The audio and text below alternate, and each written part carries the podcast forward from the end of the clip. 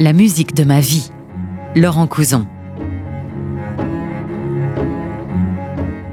Chers amis, bonjour, bienvenue dans ce nouveau numéro de la musique de ma vie, l'émission où l'on parle de notre amour pour la musique classique en partageant avec vous les musiques, les grands compositeurs que l'on aime, en essayant un temps de vous faire rêver, de vous évader. Mon invité aujourd'hui, c'est un réalisateur de films, c'est aussi un homme engagé, un artiste singulier qui depuis plusieurs années nous a servi de grands films, citons notamment Ô Jérusalem, l'origine de la violence ou encore Harrison's Flowers. Mais n'oublions pas aussi les grandes mises en scène qu'il a signées comme pour les Dix Commandements et même Aïda de Verdi. Il partage depuis 2013 son temps entre Israël et la France. Bienvenue cher Elie Chouraki. Merci. Bonjour. Bonjour Elie. C'est vrai que quand on regarde ton parcours, on voit que la musique t'a toujours accompagné dans la vie, hein, avec l'importance que tu lui as donnée dans tes films, et puis on va en parler aussi, ton, ton, ton, ton amour de l'opéra ou de la comédie musicale. Alors aujourd'hui, comme à chaque émission, on va découvrir trois musiques qui ont marqué ta vie. Tu es né à Paris, d'une famille juive d'Algérie. Je sais aussi que tu as toujours été un littéraire, même aussi un sportif. Hein, Le volleyball, comme tu es très grand, ça ne m'étonne pas.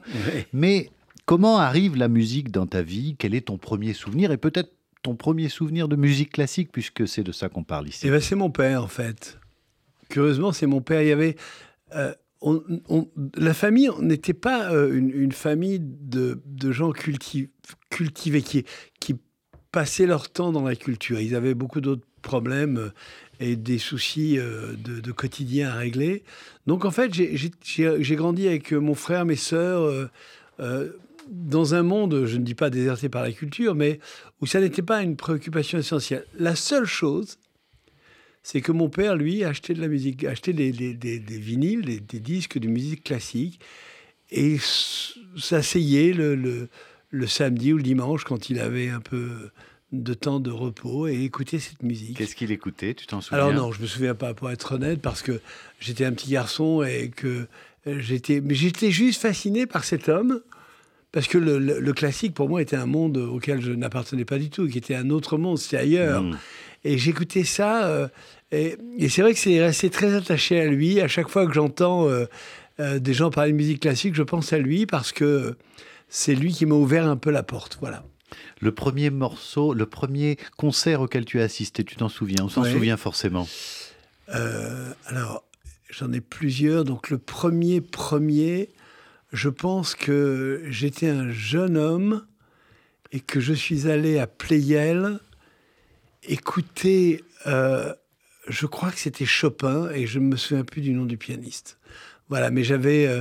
Ah oui, et je suis allé aussi à l'église de la Madeleine avec une fille qui était très jolie, qui m'avait pris une place pour moi et qui m'a dit rejoins-moi. C'est pour ça que tu t'en souviens. Ouais, exactement. Rejoins-moi à l'église de la Madeleine et on avait écouté, je crois, euh, bah, le Requiem, je crois, euh, de Mozart. De Mozart. Voilà, ouais. qui m'a qui m'a marqué aussi. Je devais avoir euh, une quinzaine d'années, voilà. Alors un morceau qui t'a marqué, tu as choisi comme premier morceau, ce qui est peut-être le roi des compositeurs. Hein. On dit que c'était l'homme qui tutoyait Dieu, celui qui a inventé un peu le langage musical moderne, c'est Jean-Sébastien Bach. Alors, il y a tellement de chefs-d'œuvre de Bach, on ne sait pas par quoi commencer, mais tu m'as dit, il y a une œuvre que j'aime écouter, seule, qui me plonge dans une grande spiritualité, ce sont les suites pour violoncelle seul. Tu peux mmh. nous raconter le rapport que tu as à cette musique? Alors, c'est très curieux. La première fois que j'ai entendu une des suites pour violoncelle, euh, c'est Rostropovitch qui jouait, et il jouait à Evian où j'étais allé le voir. Et alors bon, je les avais déjà entendus, bien sûr, mais là, je dois dire que j'ai eu comme un choc. Et pourquoi j'ai eu ce choc? Parce que ce violoncelle me parlait. C'était pas, c'était au-delà de la musique. C'était euh, quand la couleur euh, de l'instrument? La couleur de l'instrument, mais aussi c'est comme si je dialoguais avec quelqu'un. C'est comme si quelqu'un me racontait une histoire. Et on dit et souvent que le violoncelle est l'instrument le plus proche de la voix humaine. Sans doute. Euh, oui, sans doute. Mais j'avais vraiment, j'écoutais euh, Rostropovitch et j'étais euh, plongé dans cette euh, magie du dialogue. dialogue. Comme si euh, on me disait, ben voilà, oh, comment vas-tu Je te raconte ça, il y a une tristesse en moi, mais cette tristesse, il faut que tu la comprennes.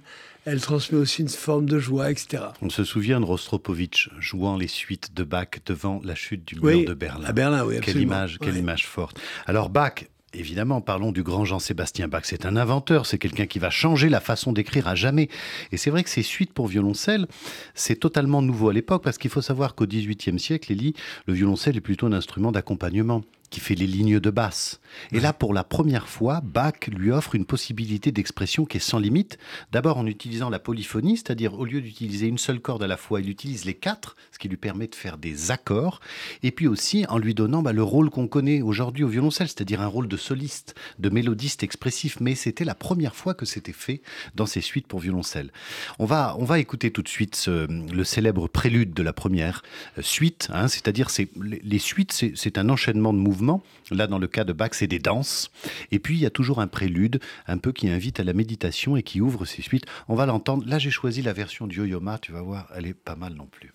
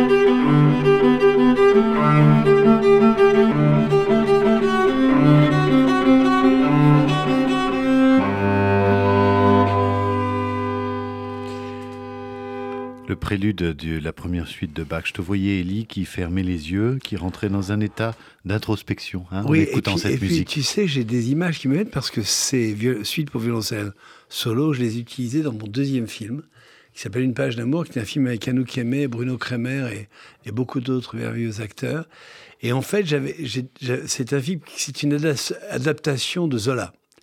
Euh, qu'on m'avait demandé juste après mon premier film, Mon premier amour. Et euh, euh, et je m'étais dit, voilà, je vais avoir un fil conducteur qui va être cette voix. Les suites pour violoncelle solo.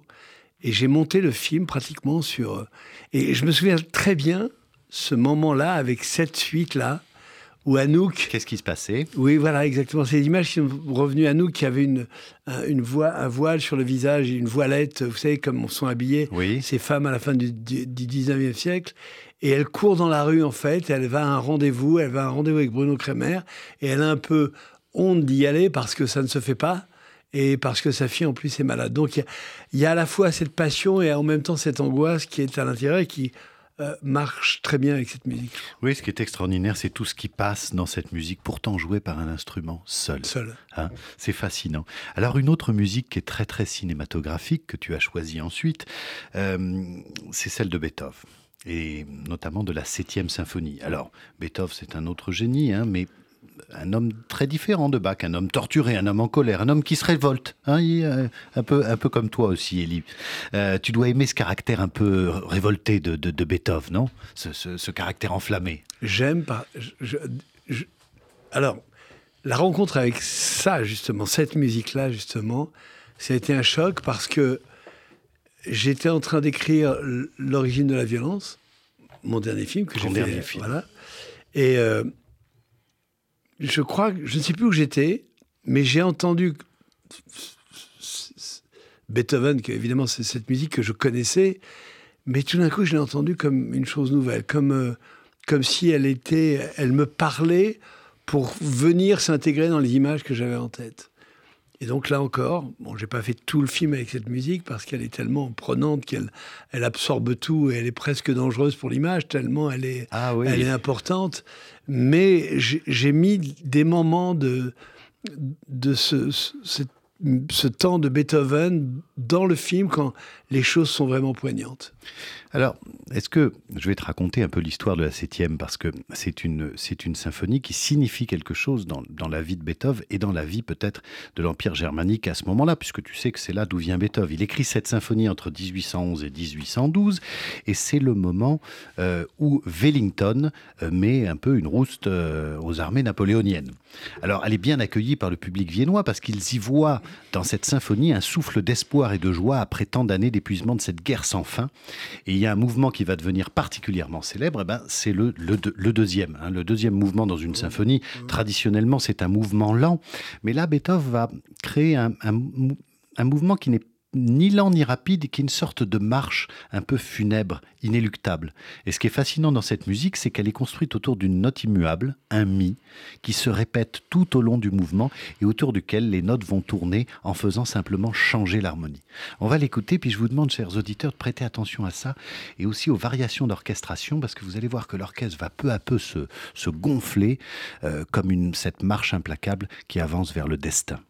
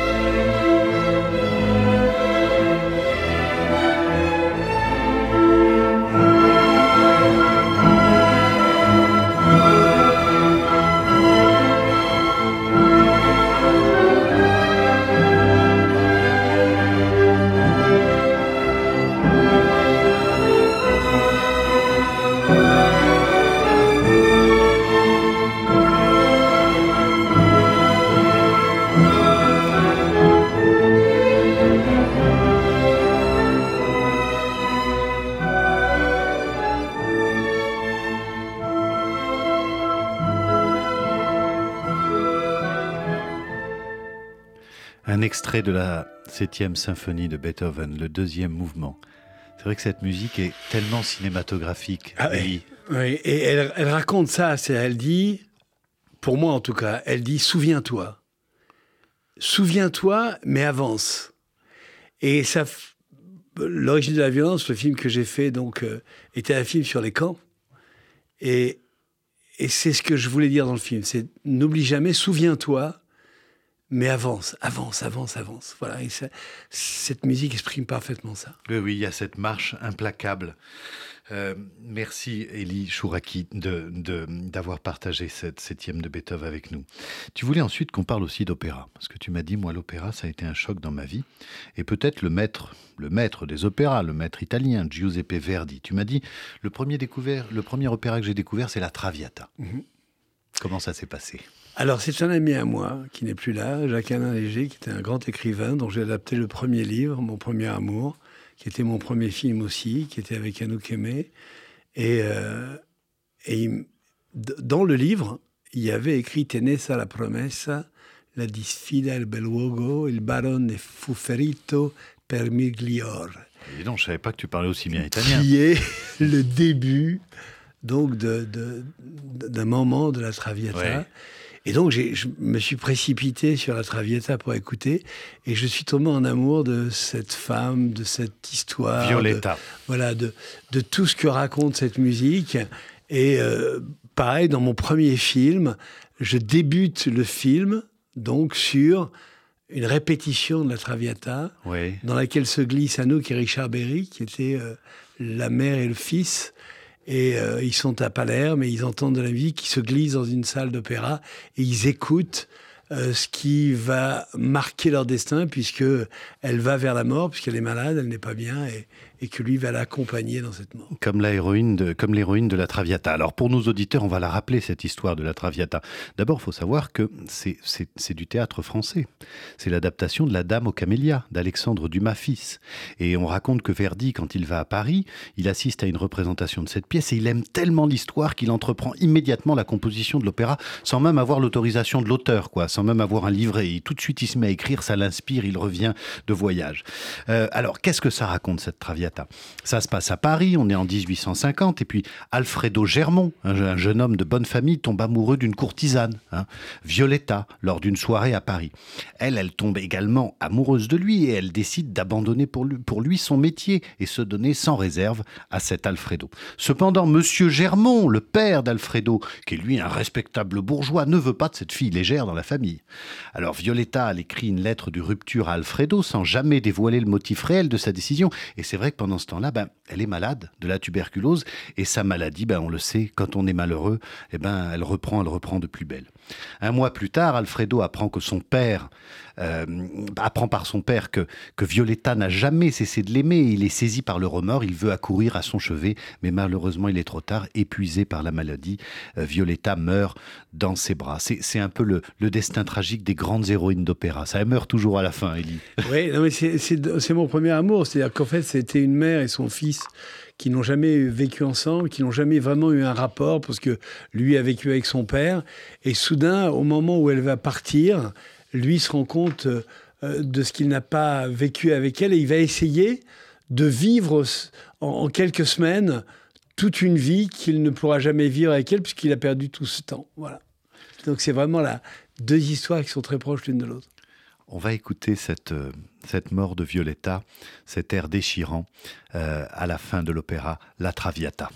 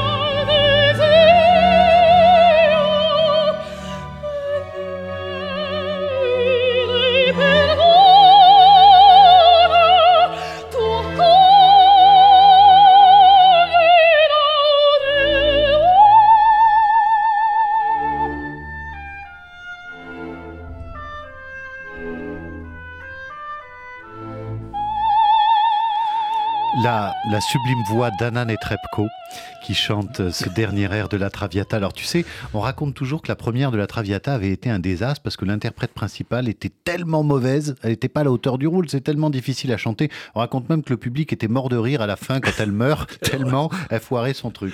C'est important hein, de bien choisir ses ah bah interprètes. c'est sûr qu'on peut écrire, mais c'est comme dans tout, c'est dans tous les, tout le, cinéma, la, musique, partout. Si euh, on, écrit des choses magnifiques et qu'elles sont mal interprétées, ça peut, ça peut vite tourner à la catastrophe. Quels sont les autres opéras qui t'ont marqué ensuite? Alors Aïda, je l'ai euh, monté d'ailleurs dans les opéras en plein air avec mon, copain, mon ami, mon frère Benjamin Patou, euh, qui était producteur de, de cette aventure qui était extraordinaire. Et, et c'est vrai que j'ai aimé aussi cette passion entre deux êtres qui visiblement... Euh, n'ont rien euh, en fait de commun, sinon l'amour qu'ils éprouvent l'un pour l'autre. Une esclave et un prince, encore une, une esclave et un prince, voilà. Donc, ça m'a bouleversé. Dès le début, c'est bouleversant quand il, quitte la chambre de cette fille euh, et qu'elle le regarde partir, cette, cette passion et qui va se terminer encore une fois comme dans tous les grands opéras populaires euh, par la mort. Par la euh, mort. à chaque fois. À chaque fois, ils boivent le poison, ils meurent tous les deux. Mais l'opéra, c'est c'est plus grand que la vie. C'est peut-être encore c'est autre, autre chose que le cinéma encore. C'est la façon de mettre en scène de l'opéra. On peut pas le mettre en scène de manière réaliste. Hein. C'est un. Non, il faut pas il faut pas aller chercher le réalisme. Mais ce qu'il y a d'intéressant en fait, parce que euh, tu es compositeur, tu sais parfaitement de quoi je parle c'est qu'en fait, un compositeur a des images dans la tête quand il compose, et que le rôle, en fait, du metteur en scène, c'est d'apporter aussi, lui, des images. C'est-à-dire de, faire que la musique ne soit pas seule, de faire que euh, ce que voit le, public sur scène euh, euh, lui donne aussi des, sensations. Il ne faut pas calquer la musique, il ne faut pas essayer de respecter exactement dans la mise en scène ce que le, musicien a voulu faire il faut apporter son, sa part aussi, je pense. Exactement. Comme probablement un musicien doit parler un autre langage que celui qu'on voit à l'écran quand, il met une, quand il fait une musique de film. Sinon, on fait un pléonasme et en fait, ni l'un ni l'autre n'y gagne, ni le musicien ni le metteur en scène. Merci beaucoup, cher Elie. Je vous encourage à revoir les magnifiques films, euh, voir ou revoir les magnifiques films d'Elie Chouraki qui était avec nous aujourd'hui et qui a pu nous parler de ses coups de cœur de musique classique. Alors tu sais, bon, c'est vrai comme c'est un peu triste cette fin de la Traviata, je voulais qu'on se quitte avec un air un peu plus gai du même opéra qui est devenu un peu emblématique. C'est Libiamo, c'est la chanson à boire, tu sais, hein, qui, est, qui, est, devenu un tube international, qui est chanté par donc le fameux Germont quand il rencontre la Traviata et puis qu'il encourage tout le monde à trinquer, à boire un coup. on va se quitter avec avec cette note de, bonne humeur. Cher Elie, merci beaucoup d'être venu dans la musique de, de, ma vie. Tu es ici chez toi, hein. tu, tu, reviens quand tu veux. Et puis vous, chers auditeurs, j'ai hâte de vous retrouver pour un nouveau numéro. Et d'ici là, bien sûr, prenez soin de vous, des autres, et que la paix règne sur la terre.